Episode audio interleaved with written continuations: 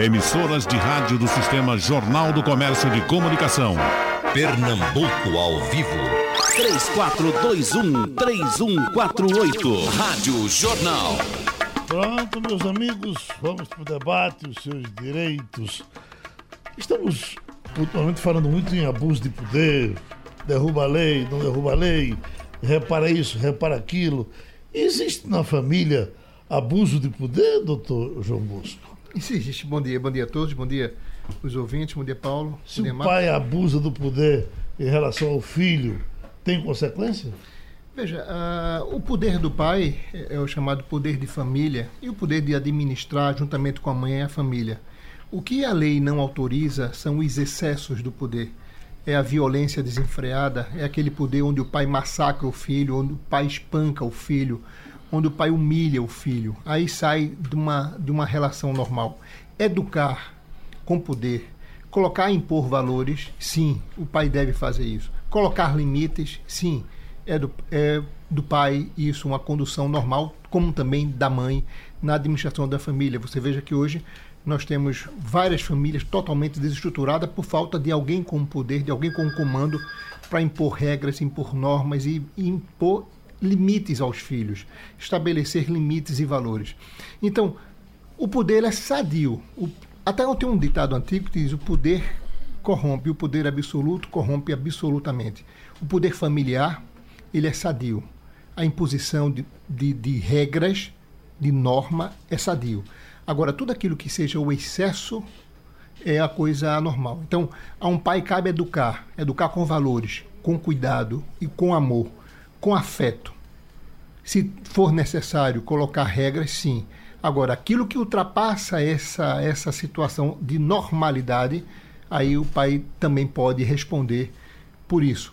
Então, o excesso de poder, o, o excesso de humilhação, o excesso de castigo, o, o excesso de perseguição, isso gera, sim, ao pai punições severas. Principalmente aquela pessoa for uma criança, for incapaz, ele vai sim responder a crimes por, por esses atos de violência excessiva ou qualquer outro tipo de violência, não só a física, mas também a violência emocional. Doutor Marcos Alencar, no trabalho tem abuso de poder ou isso é. Eh, vai para aquele lado do. do, uh, uh, do uh, moral, como é que se diz? Assédio. Assédio moral. Pois é, bom dia a todos. É, sem dúvida que há, e é um, um dos temas mais recorrentes na justiça, né?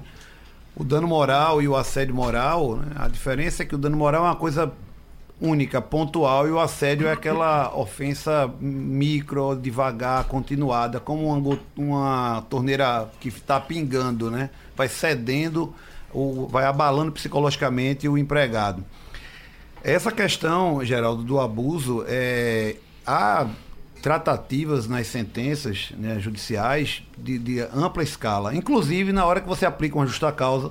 Né, às vezes o empregado comete um deslize, mas o correto seria uma advertência, uma suspensão, e o empregador, abusando do poder diretivo, né, é, se excedendo, é, ele vai demitir por justa causa. Existem outras situações que é na hora de uma, de uma, de uma repreensão né, disciplinar, o empregado esqueceu de alguma coisa e aí ele humilha, ele distrata, ele agride a pessoa e não a atitude. Então isso também é motivo de, inclusive, ações civis públicas, é, denúncias perante o Ministério Público do Trabalho, porque quando o empregador age assim, não é contra uma pessoa específica, é contra vários subordinados. E as empresas hoje elas são alvejadas porque um ou outro faz uma denúncia que pode ser anônima, pelo Ministério Público do Trabalho ou pelo Ministério do Trabalho e a empresa é fiscalizada. Então existe essa questão é, do comprometimento é, judiciário e administrativo.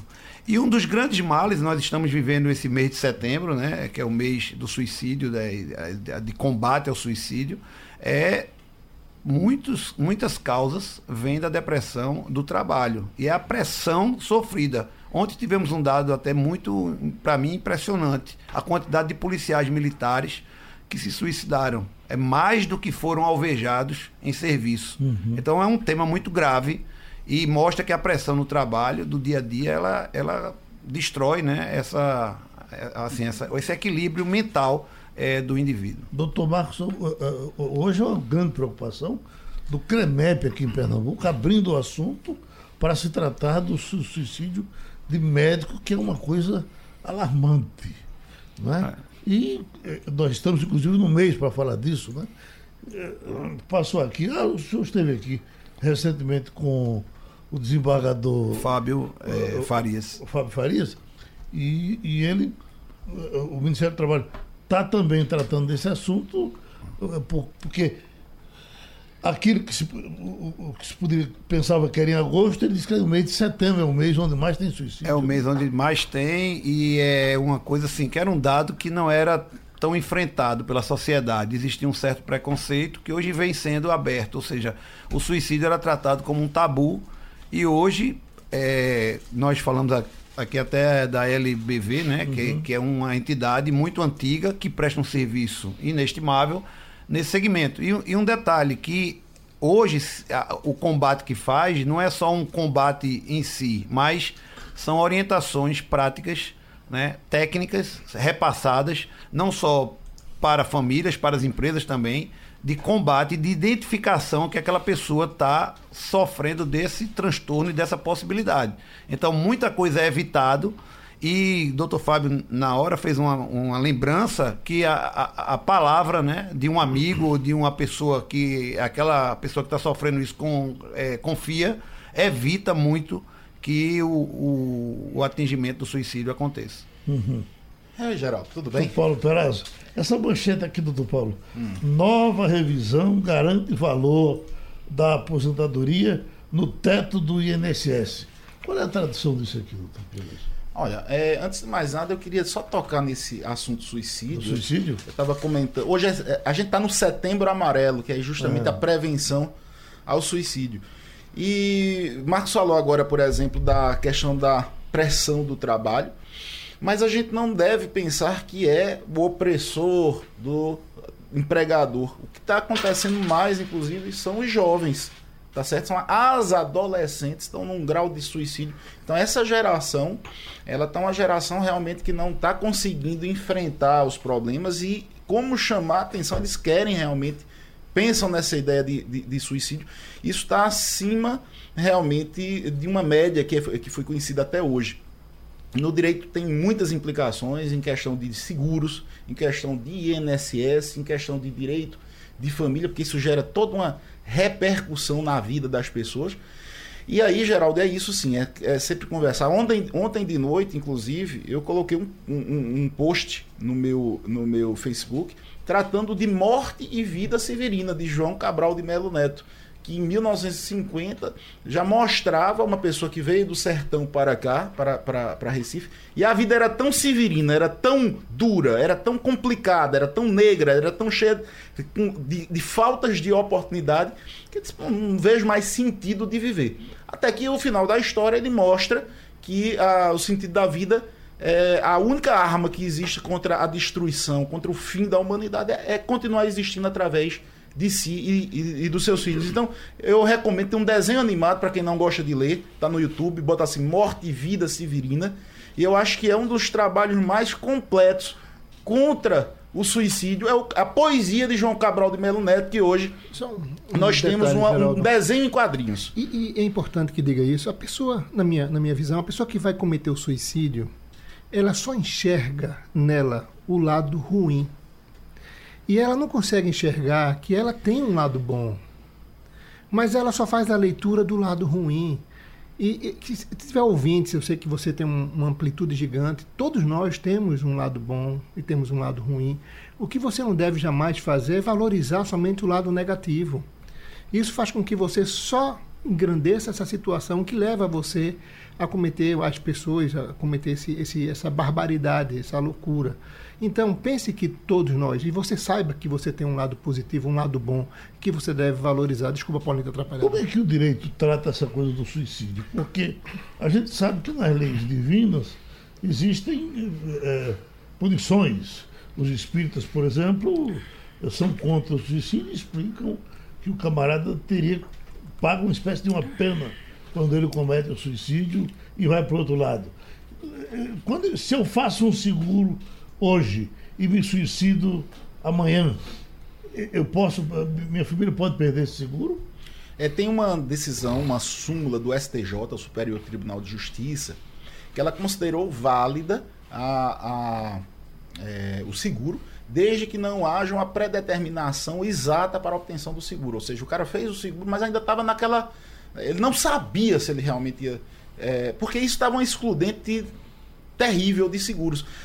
A verdade é que muita gente faz sim os seguros para poder, digamos assim, é, se ver atolados em dívidas e olha, eu não vou deixar isso para minha para minha filha ou para meu para minha família. Eu vou é, daqui a pouco, eu não quero consultar a internet agora, mas eu vou dar o número da súmula que combateu isso. Agora tem a questão é, do INSS, as prestações que vão ser pagas, é, tem, tem a questão de seguros, tem a questão das, da família que sobrevive, que é uma. Da sucessão, é uma... né, do direito sucessório, que é a questão da morte, a justiça trata como a morte.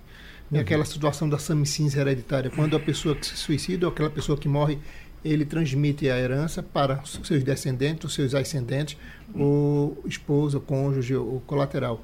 A, a lei trata como uma morte. Uhum. Tá certo? A, a, questão de seguro é delicada porque a seguradora realmente faz qualquer coisa para não pagar, qualquer seguradora... E pode ter uma cláusula excludente, né? É, e, eles colocam esse tipo de situação, então uh, tem que se analisar cada caso concreto. Agora, o cara faz um seguro hoje de vida altíssimo e amanhã ele, ele, ele se suicida, isso vai ser um, uma briga gigante. Agora, tem pessoas que se suicidam porque já vinham um processo de depressão antigo, ele era acompanhado por isso, ele respondeu todos os questionários do, da seguradora e daí uma fatalidade veio a, essa situação.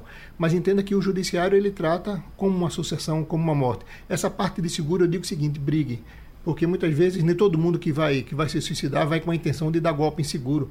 Assim, me perdoe, seguradora. Assim, é, é, é, então você recebe muitas vezes sem fazer os exames necessários. Você quer contratar e na hora de pagar você não quer pagar. Se existiu a fatalidade, se existiu o sinistro, ela deve ser sim responsabilizada com o pagamento. Uhum. Inclusive eu estou vendo aqui, olha, é a, a súmula do STJ é a súmula 610. É, a, a súmula 610, ela, ela trata exatamente sobre essa questão do seguro de pessoa que foi que fez é, exatamente para poder conseguir o suicídio. Que ela impôs, é, o suicídio não. Ela, impôs, a, ela impôs um prazo nessa uhum. súmula. Exatamente. E a, e a, data de ontem, no dia 10, eu estou vendo aqui, é o Dia Mundial para a Prevenção do Suicídio. Ela, tá dizendo, ela diz o seguinte: olha, o suicídio não é coberto nos dois primeiros anos de vigência do contrato do seguro de vida ressalvado o direito do beneficiário à devolução do montante da reserva matemática formada. Está dizendo o seguinte, olha, que, né, que, em dois anos o cara pode mudar de, de, de ideia, digamos assim. Mesmo que ele tenha feito, uhum. em dois anos ele tem um tempo bom de tratamento, de conversa e de mudar. É então, assim, é, é, um, é um prazo. Premeditação. Uhum. A discussão com o seguro vai ser: foi premeditado ou não? Ele fez o seguro para poder se dar o golpe. Certo. Se não houve, se o segurador comprovar que foi premeditado, ele não vai, a família não irá receber. Mas se a seguradora também comprovar que, que não foi premeditado, ela vai ter que pagar. É premeditação. Eu até discordo dessa questão do, do tempo que assume que assuma. É, é, discordo, mas infelizmente, que, é. de alguma maneira foi dois anos. Uma espécie de carência. É, uma espécie de carência, porque uhum. senão é, é, ia até estimular, digamos, as pessoas a fazerem esse tipo de coisa, que não é o que ninguém quer. Pelo computador, para a gente ganhar tempo, Suzana Maria Vasconcelos, da Várzea Doutor Marcos, eu trabalhei 33 anos no banco, adquiri LER. É, é, é LER a pronúncia? Lesão por esforço repetitivo. É, é, tinha seguro em grupo por acidente de trabalho. Eu tenho direito a esse seguro, já que fui demitida? Olha, ela, ela tem que. O, o, ideal é que ela consulte o setor jurídico do sindicato dela. Por quê? O judiciário não vem dando, não. Isso é uma covardia. O banco faz o seguro, recebe o dinheiro pelo seguro, você ingressa e tem que provar que, é, que não tem nada a ver, não se comunica a, a, a, a a invalidez pelo INSS com a invalidez do contrato de seguro. Mas essa lei naquela das mãos, né? É, é Isso é considerado invalidez? Veja bem, a lesão por esforço repetitivo é uma inflamação no tendão, uhum. no tendão das mãos. É uma lesão que ela pode ser temporária ou pode ser definitiva. Tem uhum. pessoas que não conseguem pegar um copo, abrir uma porta quando tem essa maçaneta que gira, fechar uma torneira porque tiveram, é, digitaram tanto que tiveram uma, um dano irreparável. O direito dela ao seguro é uma situação. E ela poderá ter direito a uma indenização, a depender do comportamento do banco. Né? É isso aí que o Supremo Tribunal Federal decidiu essa semana, falou de profissão de atividade de risco, dizendo que a culpa do empregador ela já seria é, contextualizada caso o, acidente acontecesse no decorrer da jornada de trabalho. O Supremo disse isso essa semana, na semana passada. É, no caso, o que é que eu sugiro para ela? Que ela consulte o setor jurídico do sindicato de classe dela, porque é a entidade que mais vai ter é, estatísticas disso, documentação, laudos técnicos, inclusive de outros colegas de trabalho dela, que, e aí ele vai ter um parecer mais preciso para definir se ela vai ingressar na justiça ou não. Porque hoje ela vai ter que fazer uma análise muito detalhada do caso. Por quê? Porque existe, com a reforma trabalhista, o risco dela pagar custas e honorário de sucumbência caso venha perder o processo. Tony de Guabiraba, doutor Paulo Perazzo. Tem uma perícia no INSS, pois o juiz pediu minha reabilitação, mas eu estou indo fazer perícia sem nenhum laudo. Ele pergunta se pode ser assim. Ele pode fazer, sim. Mas o perito ele não faz exame, viu, gente? É isso que é bom ficar claro. O perito não examina ninguém. Perito, ele não é é, não faz a sua análise clínica, ele faz a análise da sua documentação, ele faz é, confirma a constatação do exame clínico, então ele não está ali para ser o seu médico particular, não. Você vai levar toda a documentação, é importante você levar toda a documentação, porque senão ele vai ficar sem elementos para formar a convicção dele. Então, na hora é, da perícia, você leve o máximo que você puder. Inclusive, você pode, inclusive, levar o seu próprio médico, tá certo? Para é, é, servir como é, assistente, como um, um, assistente de perito. Um, um, exatamente, porque é muito importante até para contrapor, tá certo? Olha, ele vai fazer, levante isso aqui, não, ele não pode fazer isso, porque então o médico sabe conversar com o outro, sabe qual é a linguagem médica. Eu, quando eu posso, quando o cliente pode, eu digo, olha leve o médico. Nem sempre o médico da pessoa vai poder ir, mas Perfeito. quando é possível, é a coisa mais importante que existe, levar toda a documentação e o próximo, o próximo, é, é, é, o próprio médico. Eu vou ter uma notícia, Geraldo. Eu vou começar. Posso soltar as, as coisinhas agora? Tô, Sim, então vamos lá. Eu tive, eu tive um caso lá que eu fiquei muito chateado lá no escritório com uma injustiça, uma injustiça que eu vi do Detran. E aí eu disse, bom, é injustiça por injustiça, vão começar a soltar as coisas também para o povo descobrir as coisas. Então vai uma, uma bombinha aí, uma historinha muito gostosa, muito linda, que pouca gente sabe. Você tem aí 300 reais de PVA. Aí tu, tu, tu tem tua moto apreendida, certo? Tu tem, sei lá, 500 reais de multa e tem teu carro apreendido. E tu não tem os 500 reais para pagar, tá bom?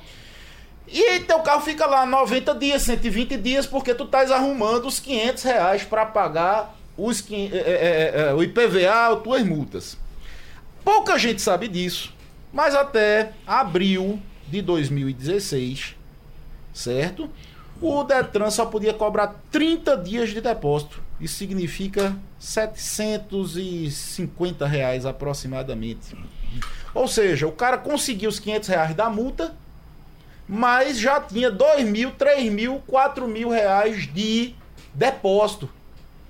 Então veja só, se o seu carro, sua moto foi apreendida até 2016, abril de 2016, você só tinha 30 dias de depósito para pagar e mais nada. Você pode entrar como uma ação. Se o carro, às vezes, às vezes o carro tá lá, porque você nem sabe, já faz quatro anos, o carro não foi leiloado ainda. E em 2016 mudou mudou, a, a coisa apertou mais, porque o governo estava. Eh, essa questão chegou no Superior Tribunal de Justiça. Se foi de 2016 para cá, então o Detran só pode cobrar seis meses, certo? De depósito. Ah, mas meu carro faz um ano, um ano e meio. A, a multa lá tá tão grande que eu não posso. Não pode, amiga. Ele só.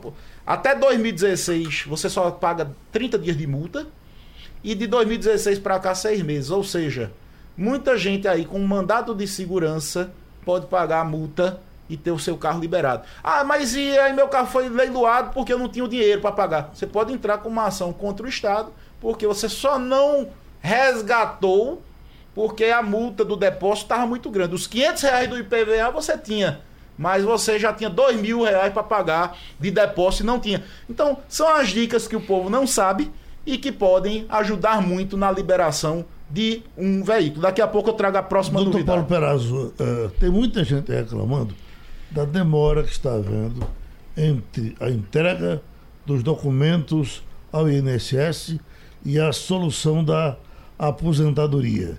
Isso tem mais ou menos um prazo limite? Isso aí tá. As, Houve um tempo que isso era feito até com relativa rapidez, né? Era, era. Só que é o seguinte, ninguém não tem besta não. Eu, eu vi, eu descobri isso na imprensa e até me choquei. Porque é o seguinte, vai ter o pente fino agora das aposentadorias por idade. Eles fizeram o pente fino das aposentadorias por invalidez e agora vai ter uma um, vão, vão passar o rodo geral para para encontrar cabelo de ovo nos benefícios. Encontrou uma coisinha que eles acham que é irregular, vão cortar o benefício idade, tempo de contribuição, vão, vão- passar, vão fazer uma, uma, uma, uma revisão geral. Só que eles vão ganhar 60 reais por, por é, é, benefício revisado.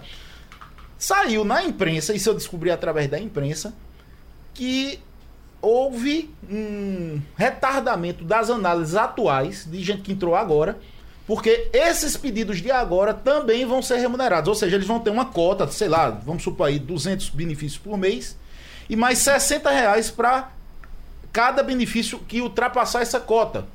Então, houve uma espécie de retardamento para poder agora. E veio 250 milhões de reais, eh, Bolsonaro ah, colocou uma medida e agora vai talvez desentupir. Agora, quem já faz um ano que está esperando, qual é a dica? Isso aí, eu estou vendo a justiça conceder todos os dias. Se você já tem mais de 45 dias que deu entrada, Aí você pode mudar um mandado de segurança. E a justiça tem deferido. Quando a justiça de primeiro grau não defere, o tribunal está deferindo. E aí, quem está esperando um ano e está precisando muito, basta procurar o seu advogado, botar um mandado de segurança e o juiz determina que vem a resposta, ou sim ou não. Mas venha dentro do prazo de 15 dias. O que dá para fazer é isso. Ah, Luiz Henrique é de Aguazinha, o doutor João Bosco, ele diz: o rapaz tem 23 anos, não quer estudar, não quer trabalhar, acorda às 15 horas e dorme já amanhecendo, não tem nenhuma doença, o pai não aceita, porém a mãe apoia. Na justiça, o pai teria direito de expulsar esse filho de casa, é o que o rapaz está pedindo aqui. Veja, Geraldo, é uma situação delicada familiar, né? É, Eu vou, eu vou trazer esse mesmo tema para os alimentos. Se o filho não estuda e o pai paga os alimentos, ele tem 23 anos, ele abandonou o estudo, ele não quer trabalhar, ele não quer nada, cabe ao pai entrar com uma ação de exoneração de alimentos para deixar de pagar os alimentos para esse filho. É um caminho quando ele paga alimentos não mora com a família. Se o filho ainda estuda e o pai paga alimentos, se o filho estiver é, dificultando o término desse curso universitário, se documentar e também ingressar com uma ação de exoneração para não pagar os alimentos. Aí vem outra questão. O filho está dentro de casa com o pai e com a mãe. Ele é maior de idade. O pai, veja bem, não tem sobre esse filho nenhuma, vamos dizer assim, responsabilidade. Ele é preguiçoso. Tá, é, pelo, pelo menos é que ele está dizendo aí. E a mãe apoia essa situação. Se ele bota esse filho para fora de casa, ele vai se separar da mulher. Que eu já vi questões parecidas. E que tomada de decisão ele vai ter que fazer? Veja, Geraldo, é muito delicado. O direito de família vai partir para um conflito, conflito dentro de casa, mas cabe ao pai impor norma, impor regra. E nesse caso desse filho, se ele tiver coragem, é mandar esse filho sair de casa mesmo para trabalhar. Se ele for um cara preguiçoso, porque não quer nada com a vida. Agora, se ele for um filho doente, se ele tiver algum problema psicológico, se ele tiver uma depressão, se essa questão dele for uma outra questão, aí o pai pode sim até ser punido com uma ação de alimentos caso ele venha a querer fazer alguma coisa. Quanto à mãe, a mãe está protegendo demais. É aquela música de Chico Buarque que tem chamada Meu Guri. Meu Guri, se você olhar a música, é um menino que descia para saltar lá embaixo no morro e ele voltava com brinco, com ouro, com documento para a mãe se identificar, era documento dos outros e a mãe enxergava que aquele menino era ladrão. Ela tinha medo que ele fosse assaltado na cidade do Rio de Janeiro. Uhum. Então, muitas mães, ela trata um filho como Chico Buarque botou naquela música Meu Guri e ela estraga a educação do filho. É um problema familiar, geral. Da decisão desse pai vai ser uma decisão difícil. O Elton Alves das Neves está em Dois Unidos. Para quem é esse aqui? Ele diz: Sou Ayrton, sou técnico de enfermagem no Hospital Otávio de Freitas há 26 anos. Sou funcionário público quero saber se tenho direito à aposentadoria especial. Tem, isso aí, olha, todo mundo da área de saúde que trabalha nos municípios, todo mundo que trabalha no estado de Pernambuco, é, governo federal, que trabalha de, na área de saúde, tem direito de se aposentar com 25 anos. O problema todinho é o seguinte, você tem que pegar um negócio chamado PPP, que é o Perfil Profissional Gráfico Previdenciário. É com esse documento que você vai conseguir sua aposentadoria especial, com 25 anos. Inclusive, tem muito dinheiro pro pessoal ir buscar. E não É, sabe. É, sabe por quê? Porque é o seguinte, ó. Quando você completa 25 anos, você tem direito a um negócio chamado abono de permanência, que alguns chamam de pé na cova. Você não precisa mais pagar o Estado. Então, uma enfermeira, por exemplo, que está com 29 anos de enfermagem, já fazia quatro anos que ela poderia estar recebendo o pé na cova, o abono de permanência em serviço. Isso aí dá o quê? Sei lá, 400 reais por mês? Então ela tem é, 20, 25 mil reais para ir buscar de pé na cova. Por quê? Porque ela já poderia ter se aposentado lá atrás. O problema todinho é que nem o município, nem o estado, ele fornece o PPP. Vou dar a receitinha de bolo. Pega um requerimento padrão e diga assim: venho requerer o PPP. PPP. Eu não sei o que é não, mas o cara lá sabe. Eles têm 30 dias para dar a resposta, ou positiva ou negativa, mas você tem que pedir. Se ele não der, aí você pode entrar com um mandado de segurança também e exigir o PPP. Você tem que ter o PPP na mão. Com o PPP na mão, amigo, você se aposenta com 25 anos e ainda pega aí 4, 5 anos de abono de permanência que era para ter recebido e não sabe. Então tá aí a dica para todo mundo que trabalha na área de saúde, nos municípios e no estado. Para quem é essa aqui de Érica de Igaraçu. Meu marido trabalhava viajando. De repente decidiu se separar de lá mesmo, mandando uma mensagem. Somos casados em comunhão de bens, em comunhão parcial de bens. E ele é o total provedor. Só que não está mandando dinheiro há mais de um mês, nos humilhando, deixando as contas em atraso. Tenho dois filhos, de 18 e 12 anos. Como é que eu posso proceder nesse caso, doutor Bolso? Veja, é imediatamente, já que o pai tomou essa decisão de abandonar a família, veja que envolve ela, que dedicou-se totalmente a cuidar dos filhos e, e, e acreditou que não trabalhe, que ele já é, é o único provedor da, da família e tem os dois filhos. Ela deve procurar um advogado, imediatamente, ou a Defensoria Pública, e ingressar com uma ação de alimentos alimentos para ela, comprovando a necessidade dela, quanto ela precisa para viver, quanto se paga aluguel, se não paga aluguel, qual a despesa de água, de luz, de remédios e também alimentos para os filhos. O filho de 18 anos, os alimentos específicos para esse filho e os alimentos específicos para outra filha. E vão ter nessa, nessa situação ele, alimentos comuns, que é essa divisão de despesas, como por exemplo, a alimentação para a família come todo mundo. Ela deve ingressar com essa ação, comprovando que ele tem condições, comprovando que ele mantém e mantinha a família toda, e o juiz irá arbitrar uns alimentos contra ele. O outro passo que ela poderia fazer é ingressar com uma ação de divórcio, já que ela é casada com comunhão parcial de bens, para que seja dividido esse patrimônio que foi construído na constância do casamento. Então, se existe uma casa, se existe uma moto, se existe um carro, esse patrimônio será dividido na ação de divórcio. Ela pode, inclusive, caso queira, entrar com um divórcio liminar, pedindo à juíza que quer se divorciar e que seja decretado o divórcio liminarmente, que é um pedido também que é cabível e ela já fica divorciada já de imediato com, com o processo. Mas essas duas situações ela tem que fazer. Uma, proteger a situação familiar, que é a necessidade que eles estão passando para a sobrevivência. Então, entrar com essa ação de alimentos, correr para a juíza de Camaragibe e, e fazer esse pleito lá e, e ser deferido os alimentos. E depois ela ingressar ou não, caso ela queira ou não, com uma ação de divórcio. Para doutor Marcos Alencar, alguém perguntando que nós estamos chegando na temporada das contratações temporárias. Como é que é feita a- a- a contratação temporária para ser legal? Olha, a contratação, ela, hoje ela pode ser feita de várias formas, né? Até por conta da reforma trabalhista. Você tem até o contrato intermitente, que é aquele contrato que você firma um contrato de trabalho e você só vai pagar os dias que efetivamente a pessoa trabalhar. Tem que ter uma troca de mensagens, um aviso antes, ele vai trabalhar aquele período, no final ele recebe as diárias, que é proporcional a quem trabalha os 30 dias, e vai receber uma mini rescisão contratual. Esse temporário que ele está perguntando é normalmente as contratações que as pessoas fazem para o evento de Natal e final de ano. Né? Então é importante que se mencione, no- muita gente. Eu vou fazer um contrato de experiência. Não se trata de contrato de experiência. Porque o, o intuito não é fazer uma experiência só. Você está contratando uma pessoa porque sabe que vai ter uma demanda maior no seu negócio e vai precisar de mais pessoas atendendo aquele negócio. Mas quando chegar em janeiro ou em fevereiro, não vai precisar mais. Então, é, o contrato ele tem que ser um contrato por prazo determinado, dizendo que é por aquele período e fixando o dia de início e o dia de final. Tem um detalhe nisso Tem tudo. que ter carteira assinada? Sim, é um contrato de trabalho normal. Ele Certo. apenas é por prazo determinado, tem uma data certa para acabar.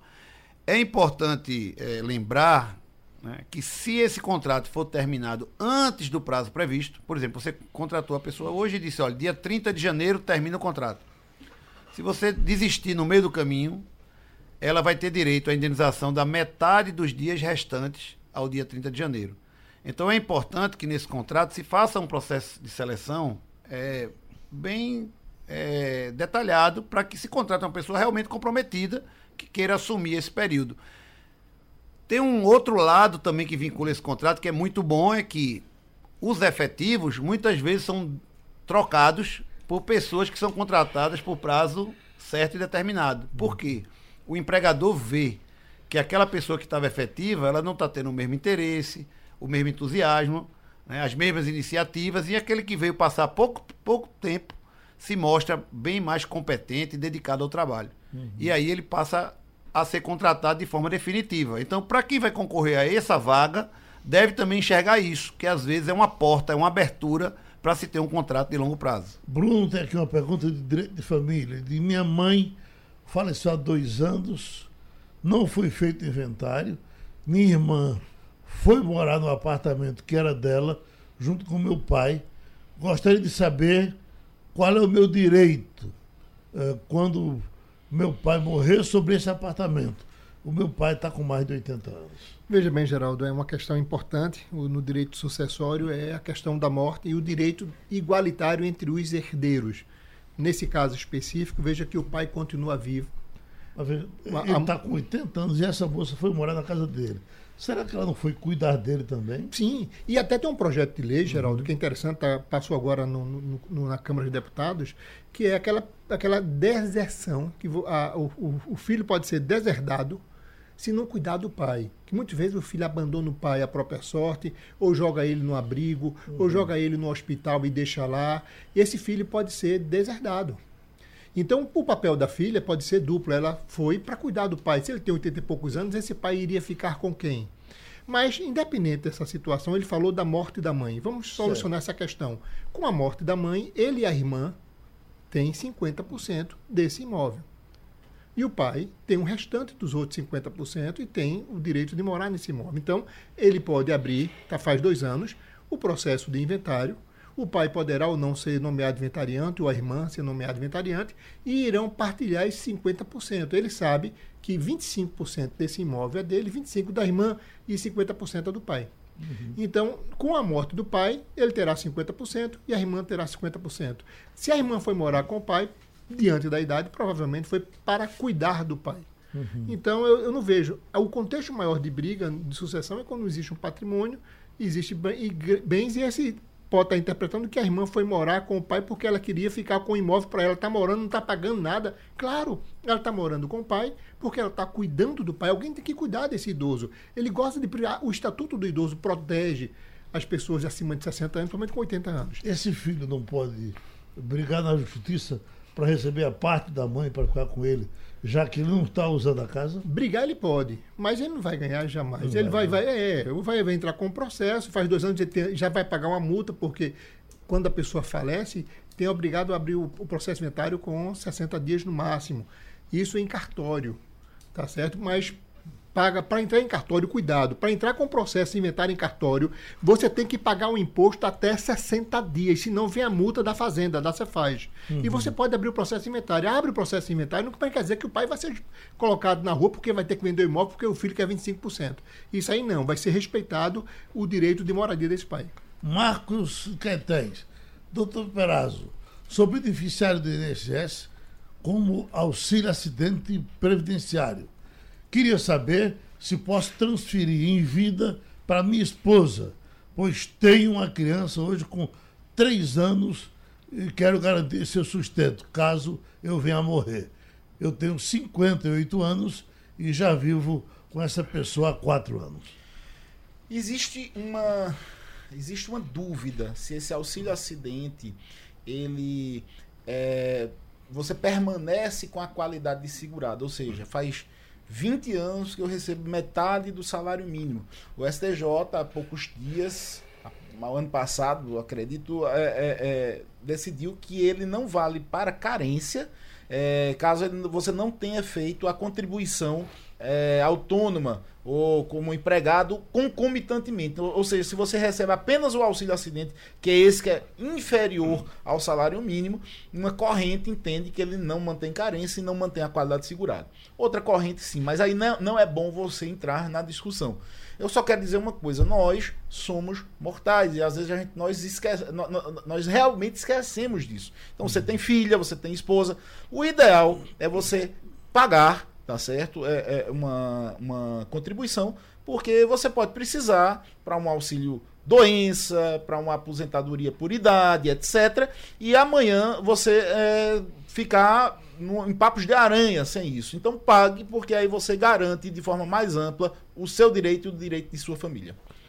Eita, Januário, me separei por traição. 16 anos de relacionamento. Desde, destes nove de casado. Uh, nesse período, foi descoberta a traição que durou oito anos. Posso ingressar na justiça por danos morais? Ainda tem esse negócio de traição, doutor? Tem não. E, e, essa questão do dano morais, tem alguns, alguns, alguns juristas que entendem da, da possibilidade do dano moral, mas aqui eu vejo isso com, com um, um olhar muito restrito. Existem situações, sim, que cabe dano moral com a traição.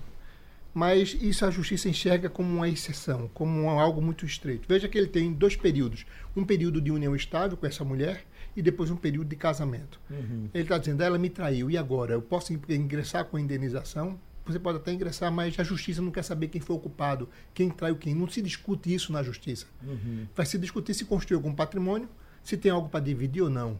E ele perdeu a mulher. É, é, esse é no frigir dos ovos, é isso. Então, vá buscar ser feliz com uma nova situação, vá buscar dividir o patrimônio se você construiu com ela, vá buscar uma aproximação com os filhos, caso exista, mas essa discussão de dano moral não, não dá. Doutor Perazzo, um recadinho aí para os aposentados que estão preocupados, uh, os que estão uh, uh, em dia de se aposentar, que recado dá para eles? Olha, primeiro, façam seus cálculos, tá, tá bom? Por exemplo, ontem eu peguei um cara que ele é empregado, mas é autônomo também e não pagava. Se ele pagar, tá certo? Pelo menos os últimos cinco anos, ele vai ganhar é, quase dois mil reais a mais para o resto da vida. Cálculo. É, fazer as contas, a gente já consegue fazer a simulação. As cinco regras de transição, como vai ser sua aposentadoria no futuro. Às vezes a aposentadoria do futuro é a mesma coisa, até um pouco maior, pouco menor. Ou seja, não façam roleta russa. Não pegue o revólver e diga assim, eu vou ver se dá certo. A aposentadoria não é uma coisa aleatória. A melhor jogada do mundo é fazer cálculo. A melhor jogada do mundo é fazer simulação é ver se daqui a seis meses é melhor para mim, ou se eu consigo pagar um tempo é, maior hoje, eu consigo descavar um tempo de exército, um tempo de insalubre. Por exemplo, era, era a última novidade, eu tô vendo que tá acabando o tempo, mas saiu uma boa novidade agora. É, vigilante até 1995 que a empresa tenha fechado, tem direito agora de fazer prova do PPP através de testemunha, ou seja, o cara já pode jogar esse tempo, completar os pontos. Minha gente, Não deixem para a sorte, deixem para um contador, deixem para um advogado e façam a sua simulação. O grande recado é esse. Doutor Marcos Alencar, doutor Paulo Perazzo, doutor João Bosco Albuquerque. Sugestão ou comentário sobre o programa que você acaba de ouvir, envie para o e-mail ouvinte@radiojornal.com.br ou para o endereço Rua do Lima 250, Santo Amaro, Recife, Pernambuco.